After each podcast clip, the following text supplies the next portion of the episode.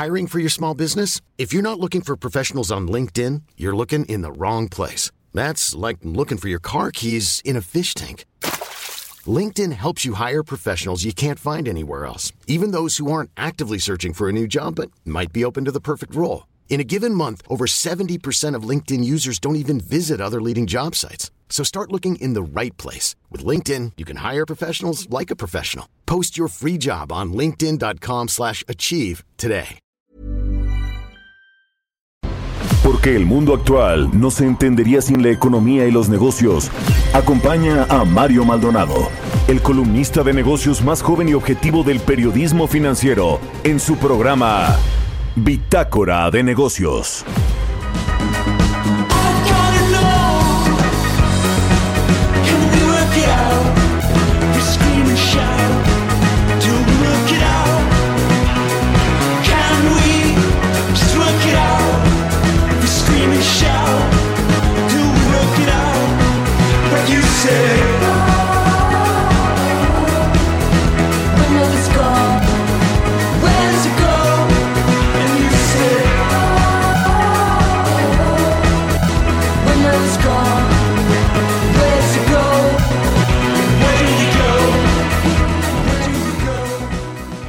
¿Qué tal? ¿Cómo están? Muy buenos días. Me da mucho gusto saludarlos. Yo soy Mario Maldonado y hoy es miércoles 22 de julio del 2020.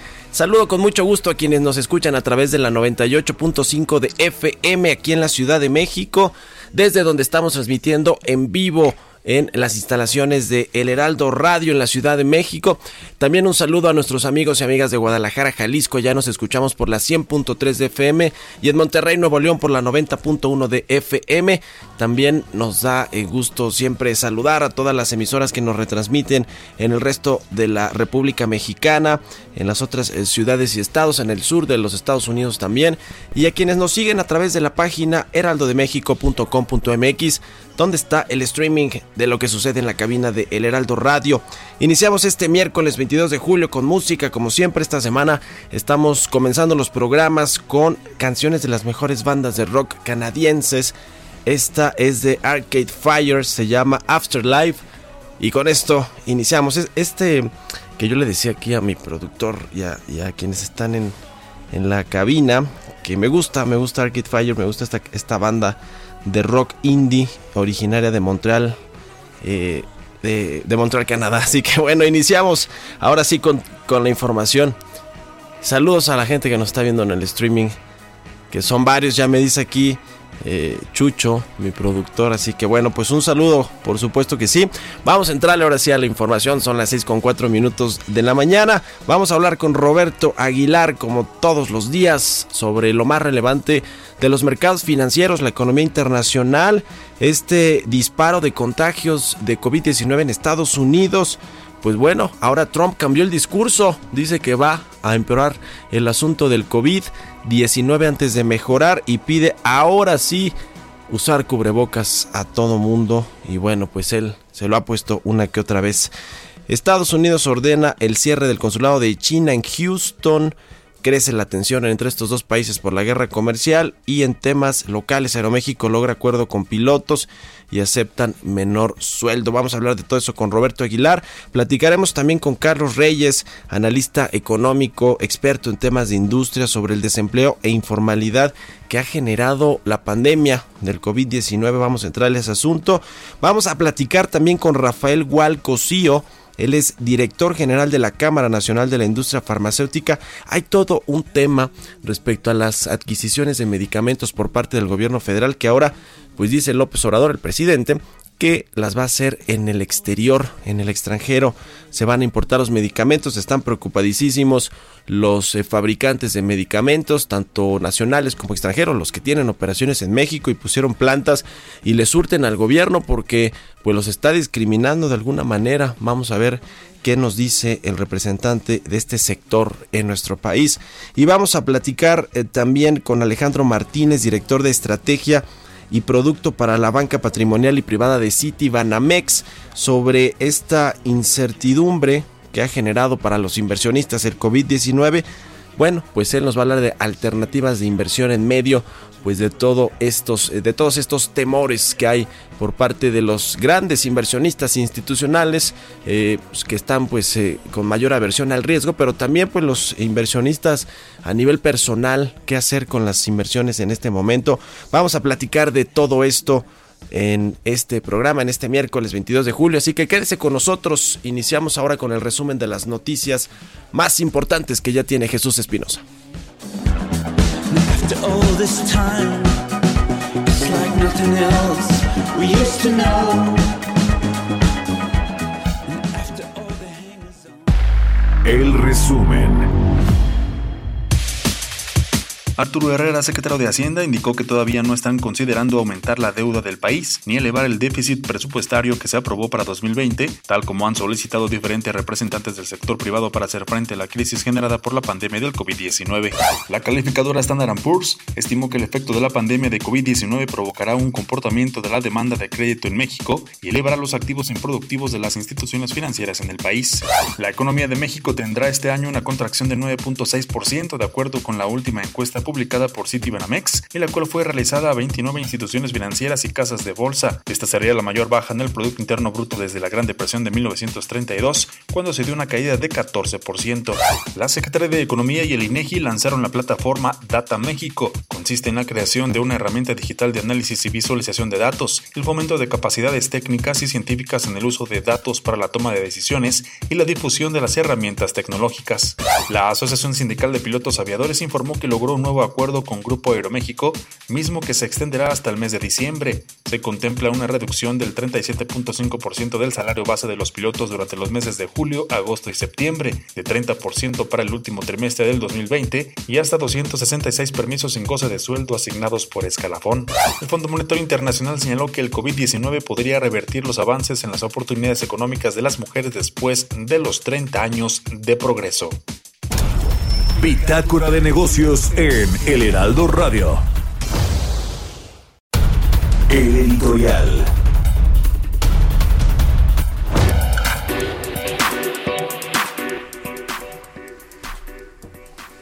Ayer México superó la cifra de los 40 mil muertos por COVID-19 en México. El número de contagiados ascendió a 356 mil. Y bueno, pues ¿qué nos dice esto? Que la estrategia ha fallado, es errática completamente la estrategia y la gestión de la crisis sanitaria por parte del gobierno federal. ¿Quién la encabeza? Hugo López Gatel. ¿Sabe cómo le decían a Hugo López Gatel en la Facultad de Medicina de la UNAM y luego en el Instituto Nacional de Nutrición Salvador Subirán, que fue su, digamos, un puesto donde estuvo eh, por mucho tiempo en, los, en la época de los 90? Le decían el fugo a Hugo López Gatel. ¿Por qué? Por la facilidad con la que oía de sus responsabilidades cuando pues tenía que realizar los ingresos de los pacientes en este instituto Salvador Subirán. ¿Para qué? Para irse a la grilla. Pues sí, eh, Hugo López Gatel, según eh, fuentes que lo conocieron y que trabajaron con él en el pasado, pues dicen que siempre buscó posiciones políticas, siempre fue su prioridad el asunto político y querer ser secretario de salud.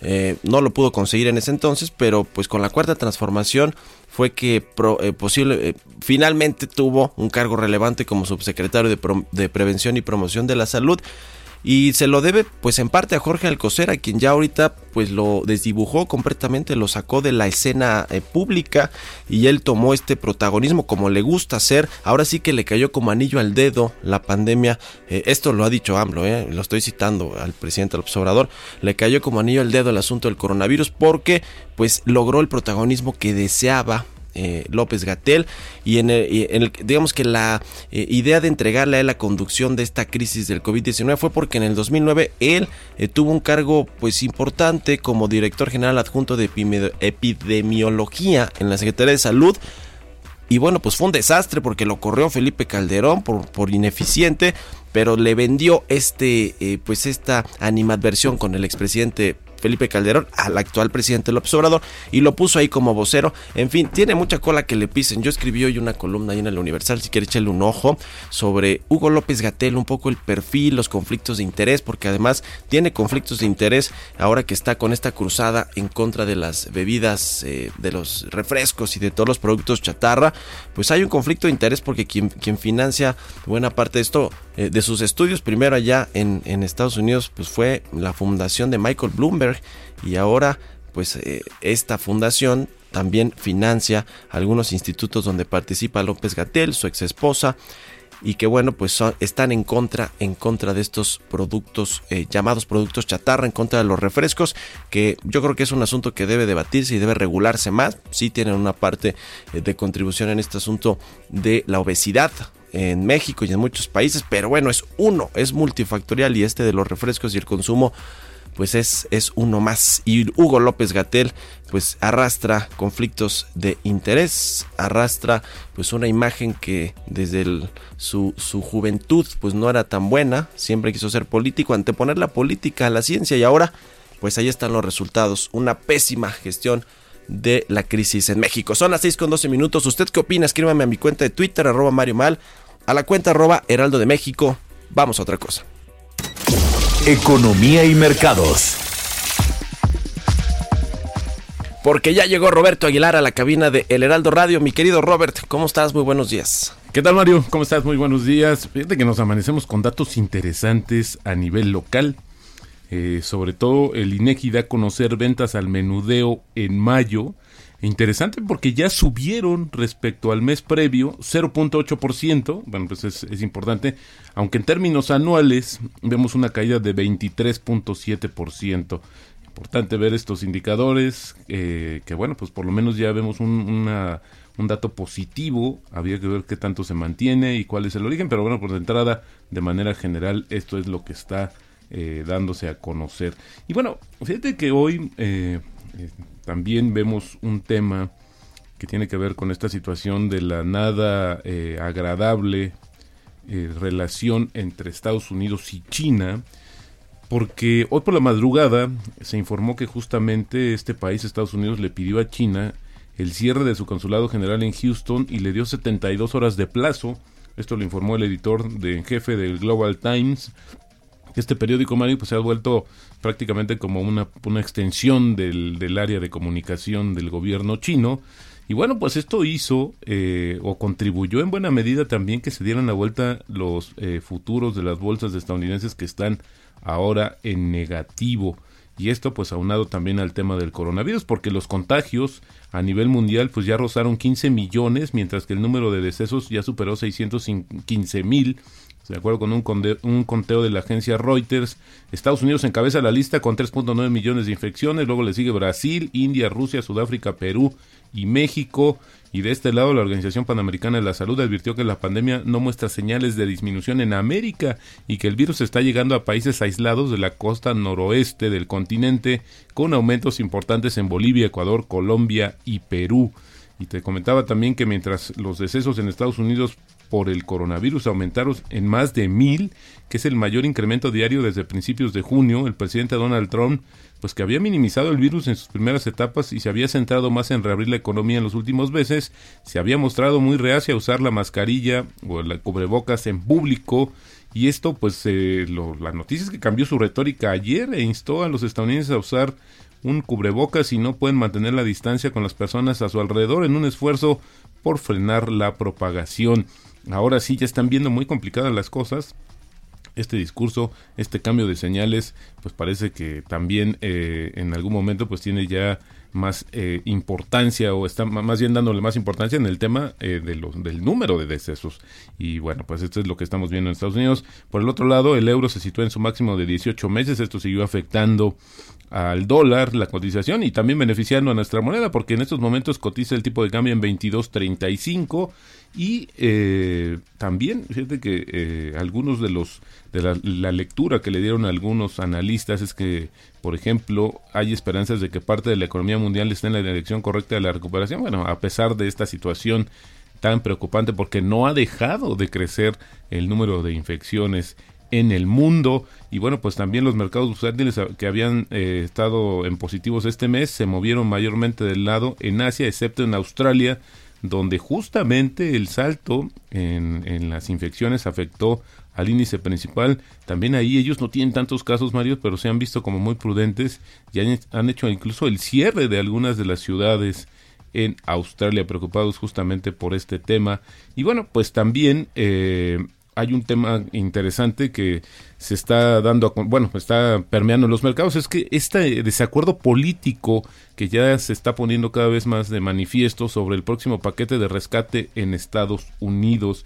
Y bueno, también te comento que el gobierno británico abandonó las esperanzas de cerrar un acuerdo de libre comercio con Estados Unidos antes de las elecciones presidenciales y las autoridades culpan a la pandemia del lento progreso de las negociaciones. Esto lo informa hoy o lo publica hoy el Financial Times cita a la ministra de Comercio de Gran Bretaña, que el mes pasado dijo que Reino Unido no tenía un plazo para llegar a un acuerdo comercial con Estados Unidos y criticó a la administración de Estados Unidos por hablar mucho, pero luego restringir el acceso de las importaciones. Y ya se había anticipado y ayer el presidente Trump firmó un memorándum para evitar que los migrantes que se encuentran ilegalmente en Estados Unidos se cuenten contra los distritos electorales del Congreso de Estados Unidos y esto se redefina nuevamente. Esto pues tendría que ver más. Ya de hecho hay voces que hablan de que esto es una medida que sería de dudosa legalidad y bueno, pues todo también un tema que tiene que ver con el político electoral. Finalmente los pilotos de un sindicato del Grupo Aeroméxico llegaron a un acuerdo con la empresa para reducir sus sueldos hasta diciembre. En medio de una reestructura de la firma, los miembros de la Asociación Sindical de Pilotos Aviadores ASPA, que vuelan para Aeroméxico, acordaron recordar su salario base para julio, agosto y septiembre en 37.5% y en 30% para el último trimestre de 2020. Vamos a comentarlo que al igual que las otras líneas aéreas, pues Aeroméxico padece por una caída de la demanda provocada por la pandemia del coronavirus, que va a tardar todavía en recuperarse, Mario, pero creo que bueno, es importante que también este o vuela uno o vuelan todos, ¿no? y este fue lo que llegaron a un acuerdo y bueno, pues finalmente también se ve ahí la contribución de los eh, pilotos a esta situación que enfrenta la compañía aérea. Pues así las cosas, Robert. Oye, el domingo Arturo Herrera en esta reunión del G20 virtual con los ministros de las economías del G20 y de los banqueros centrales nos esperanzó, ¿no? Diciendo hay que hacer ajustes a la política económica, a la política financiera, a la política fiscal. Pues como que yo pensaba que eran señales de que ya le había dado luz verde el presidente para endeudarse, para inyectar esta, este dinero a la economía. Y bueno, pues ayer con la Canacintra dice que no, que ni, que ni crean que se va a endeudar el gobierno, que va a aumentar el, el, déficit presupuestario, que no hay margen, que las tasas de interés. Pero las tasas de interés, ¿qué no leyó a Carlos Ursúa, su ex profesor en el Universal? Le dice, usa el, del Fondo Monetario Internacional, se te da una tasa de 4%, no es una cosa así, ¿no? O sea, más barata de la que tú vas a conseguir en el mercado. Bueno, fíjate que ayer, por cierto, en este, en este evento virtual de la Canacintra, Enoc Castellanos ahí preocupó a los asistentes porque llegó un momento que ya no podía respirar no pudo completar la lectura de del ah, manifiesto. Caray, pues se puso nervioso. Yo no, bueno, después, después se recuperó, etcétera, exactamente, pero este sí fue como muy insistente eh, en su discurso que leyó otra persona, este Canacintra, pues donde el tema que por qué no se usan estas líneas de crédito que como tú dices son más baratas y se están pagando ya. Sí, 150 millones de, de dólares al año, una cosa así. ¿Qué cosa? Se está pagando y bueno, pues es el tema que no hay un hay un desacuerdo sobre la visión de la deuda y qué tan eh, qué tan benéfica o negativa pudiera ser para las finanzas de este país, pero sí, sí vi también esta, esta respuesta del secretario de Hacienda, pues que sí dejó mucho que desear, ya no ya no le dio continuidad al fin de semana. Herrera. bueno, gracias Roberto. muy buenos días. Roberto Aguilar, sígalo en Twitter, Roberto AH son las 6 con 19. Mario Maldonado en Bitácora de Negocios. Está en la línea telefónica Carlos Reyes, analista económico, quien se estrena ahora en Bitácora de Negocios de aquí de El Heraldo Radio. Mi querido Carlos, ¿cómo estás? Buenos días. Arráncate con tu sección. ¿Qué tal, Mario? Muy buenos días. Felicidades por tu programa y un orgullo acompañarte todas las mañanas, todos los miércoles, pues abordando temas que a todos nos atañen y que además a todos nos interesa, que tiene que ver con la economía, Mario. Y bueno, Mario, vamos a, comenzar platicando con un, por un tema que, bueno, eh, nos ha generado cierta preocupación porque en medio de esta pandemia, de, que arrancó desde marzo, cuando se decretó la suspensión de las actividades económicas, bueno, pues eh, hemos visto que las cifras de muchos de los indicadores de nuestra economía pues van a la baja. Pero un tema que nos preocupa mucho es el del desempleo que ha venido incrementándose en semanas recientes, en meses recientes. Y es que, Mario, como recordarás, el no tener eh, trabajo para muchas familias, para muchas personas, no nada más es el hecho de perder su actividad productiva, sino también que repercute en otras cosas. Por ejemplo, la pobreza laboral a los que nos lleva el no tener trabajo, nos lleva también a un incremento en la informalidad y también nos lleva a un aumento en los índices de inseguridad. Y es que, mira, apenas hace algunos días el Instituto Mexicano del Seguro Social reportó un total de 1.181.117 empleos formales perdidos.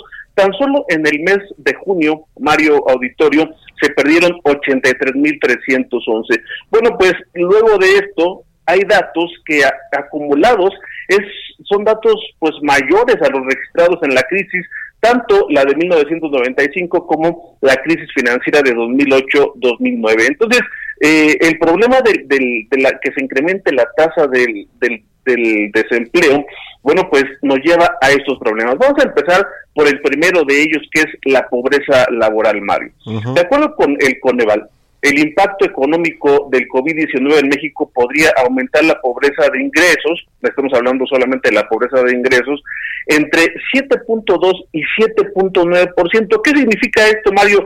Que entre 8.9 y 9.8 millones de personas se van a sumar a la población con recursos insuficientes para adquirir la pues lo que se le denomina la canasta alimentaria. Además, de acuerdo con el propio Coneval, esta crisis generada por el COVID-19 pues podría provocar que la población que en 2018 no era pobre ni tampoco era vulnerable, pues ahora tenga afectaciones que lo lleven a encontrarse en condiciones de pobreza.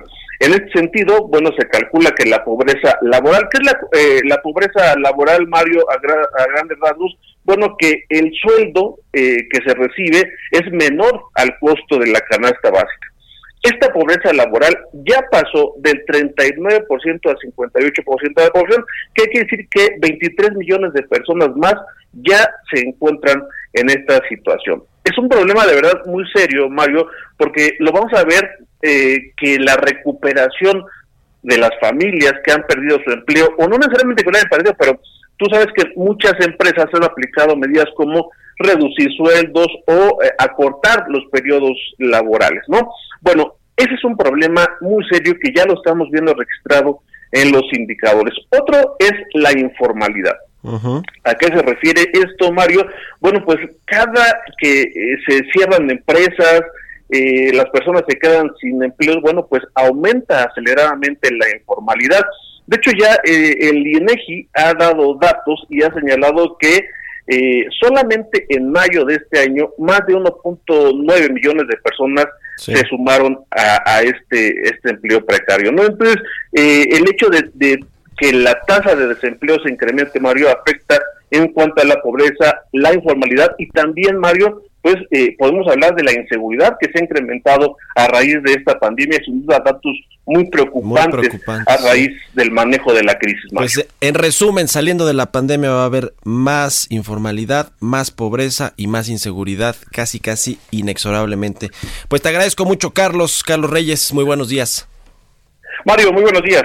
Siga, sígalo ahí en Twitter, C Reyes Noticias. Interesantes los, los comentarios y los análisis económicos. Vamos a hacer una pausa, son las 6 con 24 minutos. Regresamos.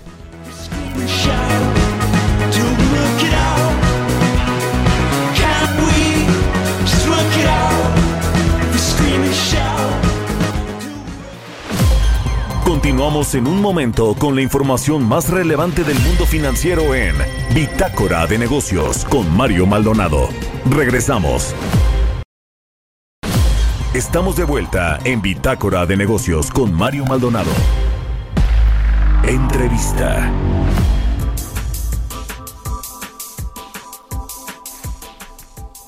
Ya estamos de regreso en Bitácora de Negocios. Son las 6 de la mañana con 30 minutos tiempo del centro de México. Está en la línea telefónica Rafael Hualcosío, él es director general de la Cámara Nacional de la Industria Farmacéutica. Rafael, ¿cómo te va? Muy buenos días. Muy bien, Mario, muchas gracias. Qué gusto saludarte. Muy buenos días a ti y a tu auditorio, a tus órdenes. Igualmente, oye, pues queremos platicar contigo sobre este asunto, este tema que ha causado polémica, la compra de medicamentos en el extranjero que anunció el gobierno federal, el propio presidente Andrés Manuel López Obrador, eh, en estas eh, compras eh, consolidadas de medicamentos. ¿qué, ¿Ante qué estamos? ¿Ante qué está la industria? ¿Por qué están preocupados por esta decisión que podría tomar el gobierno? ¿Y qué están haciendo pues para tratar de que sean los los, eh, laboratorios y las farmacéuticas asentadas en México, tanto extranjeras como nacionales, quienes pues eh, tengan, como lo han tenido mucho tiempo, la oportunidad de participar en estas licitaciones. Sí, yo te diría en primer término que México afortunadamente cuenta con una planta industrial muy importante en, materia farmacéutica. Estamos hablando de cerca de 250 empresas que, que generan cerca de 600 mil empleos y que han apoyado a México, al país, a las instituciones de salud por décadas. O sea, la verdad es que no ha habido ningún problema o no había habido ningún problema de, abasto cuando, cuando participan las empresas eh, mexicanas o las empresas establecidas en México.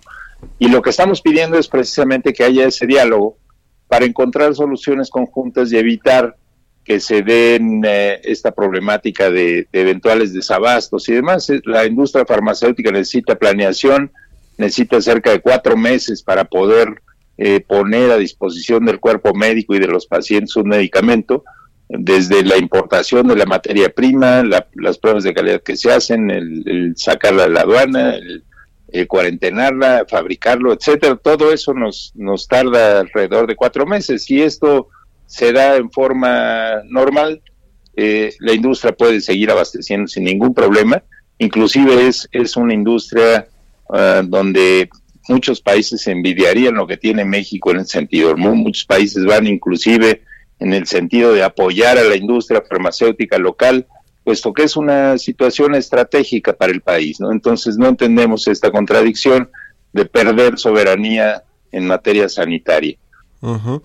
Ahora, no es tan fácil tampoco de importar los medicamentos, ¿no? Por las regulaciones y, y digamos, toda la reglamentación y las especificaciones que deben tener los distintos medicamentos para los distintos tratamientos que se importan y se y se usan en el sector público. Eh, eh, en este asunto incluso de la logística de la de la distribución de la eh, de la comercialización y de todo y de todas las especificaciones que deben de tener los fármacos qué, qué dirán ustedes porque no creo que sea una, una tarea fácil incluso para el gobierno no no definitivamente no es fácil. Igual que en México en cualquier país del mundo tiene que existir esta planeación. O sea, las empresas farmacéuticas en el mundo no fabrican medicamentos sin saber exactamente a dónde van a, ir colocados, puesto que son productos caducos. Entonces, si yo normalmente fabrico 100 mil, por decir algo, pues no voy a fabricar 400 mil por a ver si algún país del mundo me los pide. O sea, es, es lo mismo, ¿no? Y a final de cuentas, lo que tú dices es muy cierto tienen que contar o eh, sí, cumplir con estrictos controles de calidad. Eh, México es de verdad unos países de alto alto nivel eh, de vigilancia sanitaria y tendrían que adaptarse a ello, que no necesariamente lo hacen, ¿no? Independientemente de que la canasta que, parece, que, que tienen estas organizaciones no necesariamente cumple con, con las terapéuticas que se requieren en el país, ¿no? Fueron diseñadas para otra cosa para enfermedades tropicales de países pobres principalmente, y pues hay muchas eh, terapéuticas que ni siquiera están incluidas ahí. ¿Cómo eh, va a ser a través de la de la ONU o cuál es cuál es un poco el mecanismo que se ha propuesto? Porque además no es la primera vez que lo propone el presidente López Obrador. Ya en las eh, últimas dos eh, licitaciones importantes de estas consolidadas de medicamentos se habló ya del asunto, ¿no? Incluso creo que ya fueron a buscar allá a la India o a China algunos productos. ¿Cómo cómo sería esta participación de la ONU? Mira, hay, hay dos organismos que dependen de la ONU. Uno es UNOPS, es un organismo que ciertamente da asesoría a países en materia de compras, pero más para el tema de infraestructura. No tiene una canasta de productos, ni, eh, o sea, es difícil la intermediación y son mecanismos largos para, para poderse eh, firmar estos convenios intergubernamentales, etcétera.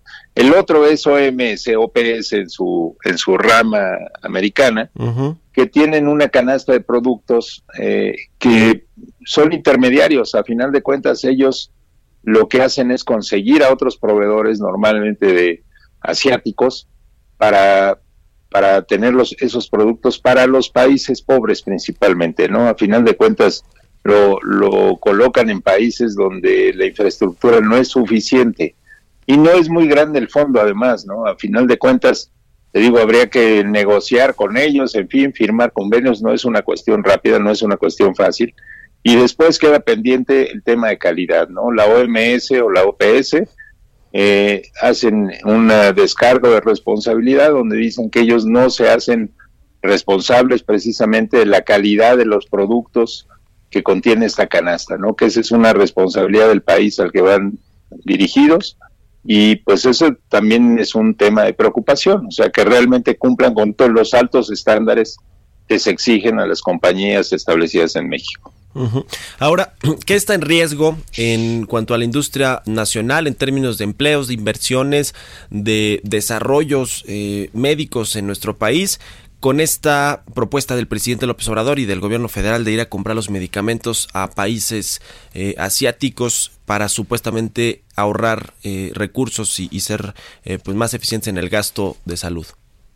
Mira, yo, digamos que la primera afectación es para los pacientes de México, porque pueden complicarse o puede comprometerse el abasto de medicamentos por las condiciones que te explico. No es de un día para otro eh, si hay problemas de calidad tienen que regresar y, hacer el reclamo, en fin, es, es complicado, ¿no? Es, digamos que esa es la afectación más grande.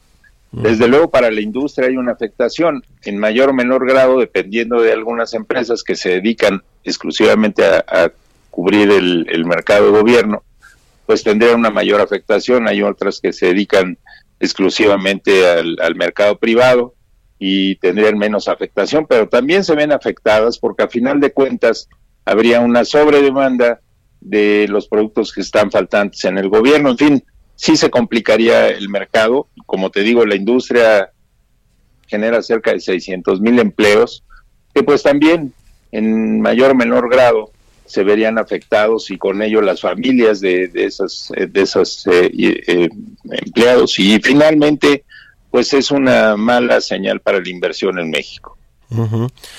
¿Qué puede hacer la industria para convencer al gobierno de que no es una eh, buena estrategia salir a comprar los medicamentos, por lo menos así como lo están planteando, que es casi casi de un momento para otro y dejar eh, fuera a muchos jugadores que ya hicieron sus inversiones en México y que generan empleos y generan eh, desarrollos y productos y economía en muchas ciudades y estados de la República?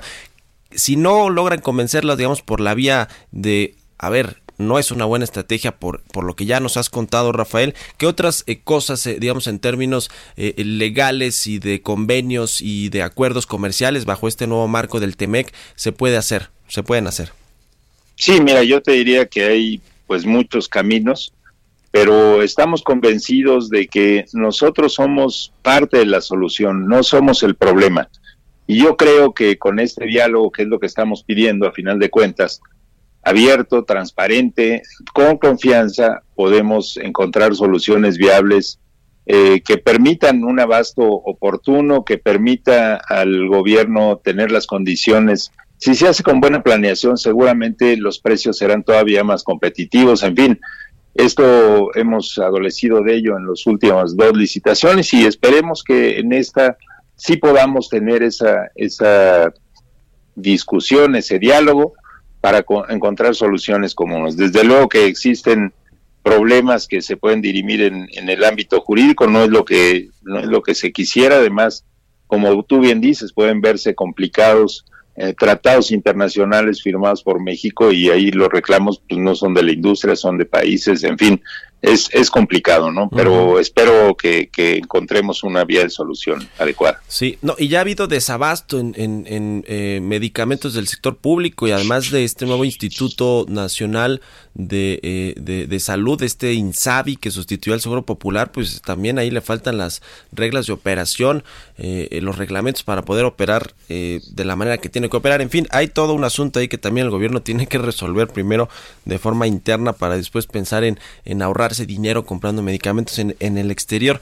En fin, pues lo, estaremos lo estaremos viendo. Raúl, eh, nada más eh, una cosa, Rafael, perdón, ¿cuál es la cómo están los tiempos para las próximas licitaciones o esta eh, compra consolidada de medicamentos y cuántas claves se van se van a adquirir, en fin, para tener la dimensión de por qué lo está queriendo hacer el gobierno ahora?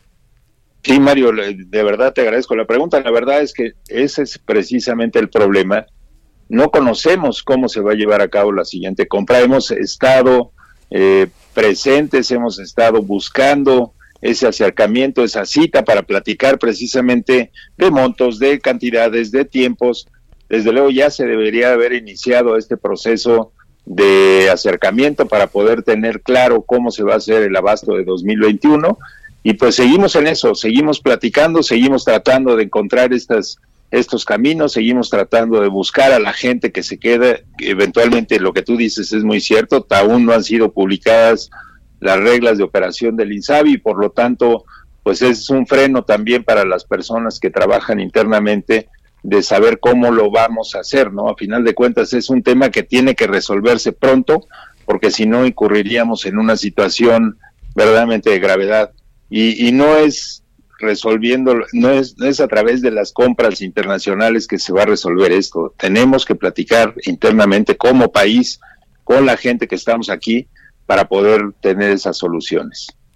Pues ahí está el tema. Vamos a estar eh, muy pendientes de lo, de lo que suceda con esta eh, compra de medicamentos en el, en el exterior o los acuerdos con los que ustedes lleguen, a los que ustedes eh, pues se puedan llegar con el gobierno federal. Y si nos permites, lo platicamos aquí. Rafael Gual, director general de la Cámara Nacional de la Industria Farmacéutica. Gracias por haber tomado la llamada y buenos días.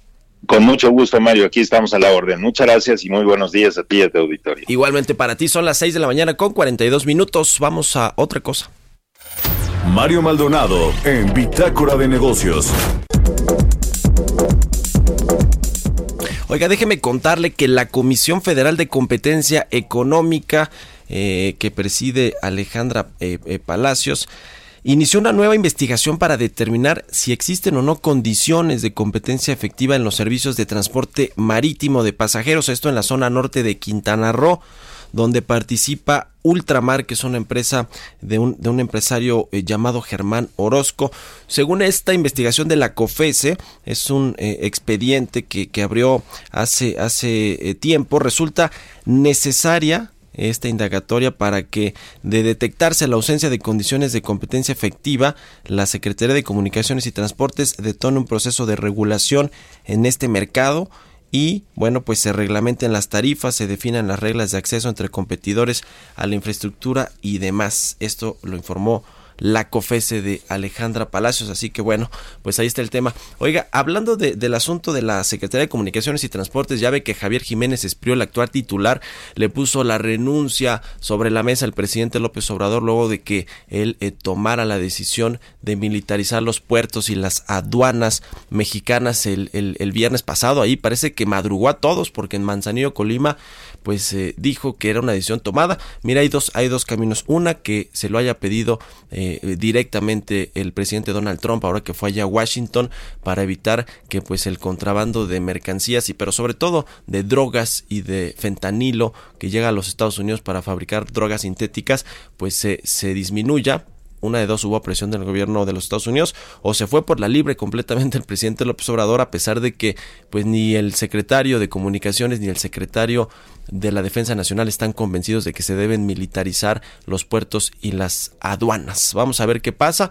Ya le hemos comentado aquí que Lázaro Cárdenas Batel, el actual coordinador de asesores de la Presidencia de la República, es quien podría sustituir a Javier Jiménez Espriu en la Secretaría de Comunicaciones y Transportes si es que mañana jueves no hay un acuerdo eh, entre el presidente y su secretario, su todavía secretario de Comunicaciones y Transportes. Ya le estaremos contando aquí el, resto de la semana qué sucede con este asunto del gabinete. Son las 6.45.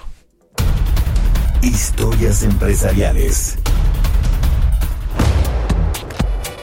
Ayer platicábamos con Ignacio Morales Lechuga sobre este eh, tema de la eh, de la una iniciativa que propuso la diputada de Morena para eh, prohibir el alquiler de inmuebles como el que ofrecen las plataformas de Airbnb.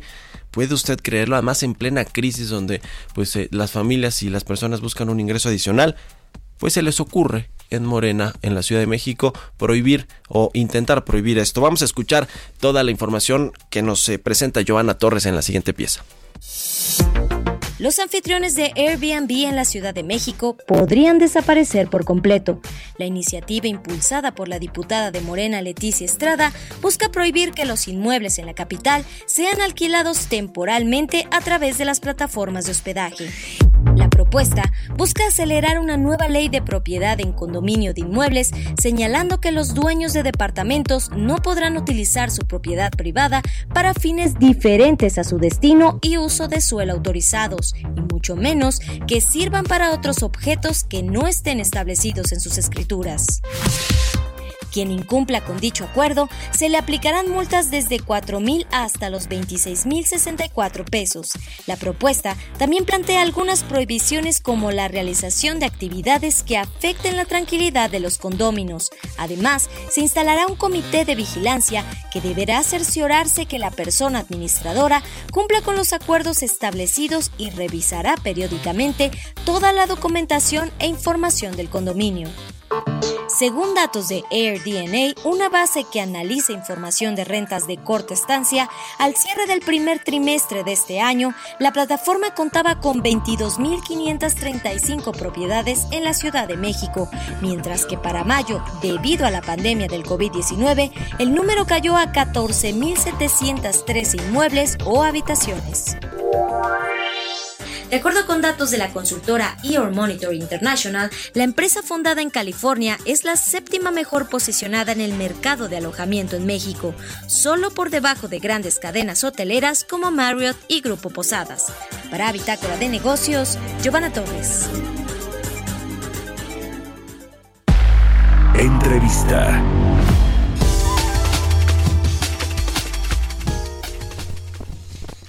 Oiga, pues en este contexto de volatilidad, de incertidumbre en los, en los mercados por eh, pues lo que va a pasar con las economías eh, y los rebrotes de coronavirus, eh, pues hay, hay alternativas y hay firmas financieras que están buscando pues darle algo de certeza a los inversionistas, sobre todo en, en, el, en el, mediano y, largo plazo con respecto a su dinero, a, su, a sus inversiones y para pues elaborar y ahondar un poquito más en este asunto, me da mucho gusto saludar a Alejandro Martínez.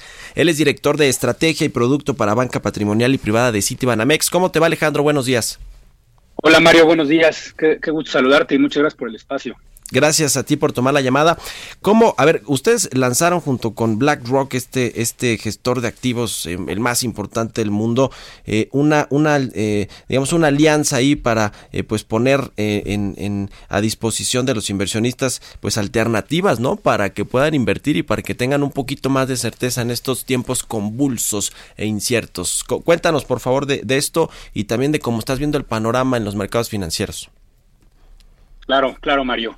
Y sí, sí, la verdad es que eh, ante este entorno, ante esta volatilidad que hemos visto y que la realidad en el corto plazo eh, va a seguir aquí, eh, pues hay alternativas. La verdad es que hay alternativas de inversión. también hemos visto una especie de disociación, si, si, si cabe el término, entre el tema económico y los mercados. Mercados a nivel mundial también han tenido desempeños y recuperaciones importantes. Y en ese sentido, eh, pues estamos emocionados, estamos entusiasmados eh, con, este, con esta sociedad que tenemos con BlackRock, hoy BlackRock siendo el gestor de nuestros fondos de inversión distribuidos en Citibanamex. Y lo que estamos lanzando, que nos parece eh, cabe perfecto para la coyuntura de la que estamos hablando hoy en día, es una estrategia, un fondo que es multiactivo, es decir, un fondo que invierte en distintas clases de activo, que es dinámico, que se va adaptando a estas condiciones cambiantes y que tiene un ingrediente adicional, Mario, eh, que nos parece sumamente atractivo en el momento actual, que es el tema de inversión sustentable. Eh, lo que hacemos, lo que hace BlackRock en este caso es a través de una metodología que por sus siglas en inglés se llama ESG, que tiene que ver con tres pilares, eh, temas de medio ambiente, es decir, empresas que sean responsables con el tema de medio ambiente en sus operaciones, tema social, que el impacto social de los productos, de los servicios que provee sea, eh, digamos, adecuado. Y gobierno corporativo, es decir, que cuiden su capital humano, etcétera. Eh, hacemos una metodología con estos tres pilares para tener una información o tener un análisis más que el análisis tradicional sí. y poder invertir en empresas que el inversionista tenga mucha más información de que está invirtiendo en negocios, en empresas, en acciones públicas que finalmente eh, pues consideramos son mucho más sustentables en el largo plazo y que el tema de COVID, esta crisis, esta pandemia que estamos viviendo, demuestra y refuerza esta tesis de que las inversiones con un enfoque sustentable van a tener o tendrán seguramente un mejor desempeño hacia adelante. Ahora estamos hablando, Alejandro, de inversiones tanto locales como internacionales, me, imagino, ¿no? En, otras bolsas, en otros instrumentos eh, financieros que cotizan a nivel global. Exacto, y de hecho el enfoque, eh, y, gracias por puntualizarlo, Mario, el enfoque de este multiactivo es global, tal cual. Es utilizar eh, todas las regiones, utilizar todos los sectores a nivel global disponibles para que BlackRock como administrador vaya seleccionando eh, y vaya haciendo sobre y subponderaciones en estos países y en estas regiones que considere que considere tienen valor. Y, esto es muy importante porque también hemos visto esta tendencia en los últimos años, inversionistas con apetito, pues de encontrar fuentes de retorno tanto en México como en el mundo. Y este fondo lo que hace es abrir la inversión al mundo eh, y teniendo dos enfoques, el enfoque tradicional de como objetivo principal generar retorno con el menor riesgo posible, pero además evaluando de alguna forma que las empresas en las que estamos invirtiendo y capitalizando tengan este, este ingrediente adicional de sustentabilidad. Eh, platícanos, Alejandro, de algunos ejemplos de este tipo de instrumentos eh, eh, financieros enfocados, como tú, como tú nos dices, a la sustentabilidad, de empresas que tienen este, este enfoque o, u otros instrumentos que tienen este enfoque. ¿Qué resultados han tenido en otros lados del mundo? Porque obviamente ya hay este tipo de, de instrumentos o de índices donde se puede invertir y que ahora lo están ustedes poniendo a disposición de muchos inversionistas mexicanos. Eh, ¿qué, experiencia eh, han tenido estos índices y, e instrumentos en otros lados del mundo? Sí, este, y la historia la verdad es que es muy interesante, eh, Mario, y, digamos que el resultado se, se ve beneficiado en, momentos como este. Y te doy un par de datos, un par de ejemplos. primero, a nivel global, en este primer trimestre del año de 2020, eh, estos fondos sustentables, a través de los famosos ETFs, de algunas otras inversiones, eh, captaron recursos por 40.500 millones de dólares en nuevos activos, únicamente en este primer trimestre con, esta crisis eh, sanitaria. Esto es un aumento de 41% contra las inversiones de este tipo en, en el año anterior. Entonces, digamos, los flujos han ido hacia allá y esto se ha dado principalmente porque eh, esta tesis se refuerza en este momento eh, y hemos visto cómo las empresas que tienen una calificación o que tienen un enfoque más sólido en términos sustentables han sido más resilientes a la crisis. ¿no? En las empresas que tienen eh, calificaciones de este tema ESG más altas han tenido mucho mejor comportamiento, han sido mucho más defensivas, resilientes y en muchos casos con mucho mejor retorno que las eh, empresas, acciones, bonos, etcétera, que tienen scores más bajos en este tema de sustentabilidad.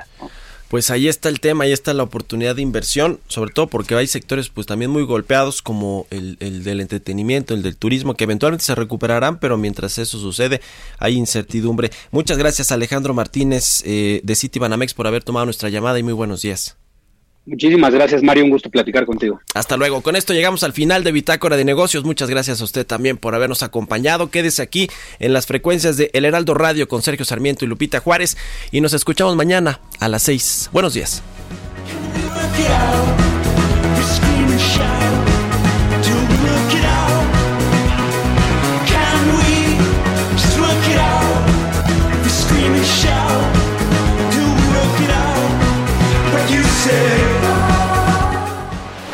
Esto fue Bitácora de Negocios con Mario Maldonado, donde la H suena y ahora también se escucha una estación de Heraldo Media Group. Ever catch yourself eating the same flavorless dinner three days in a row? Dreaming of something better? Well, HelloFresh is your guilt-free dream come true, baby. It's me, Kiki Palmer. Let's wake up those taste buds with hot, juicy pecan-crusted chicken or garlic butter shrimp scampi. Mm. Hello Fresh. Stop dreaming of all the delicious possibilities and dig in at HelloFresh.com. Let's get this dinner party started.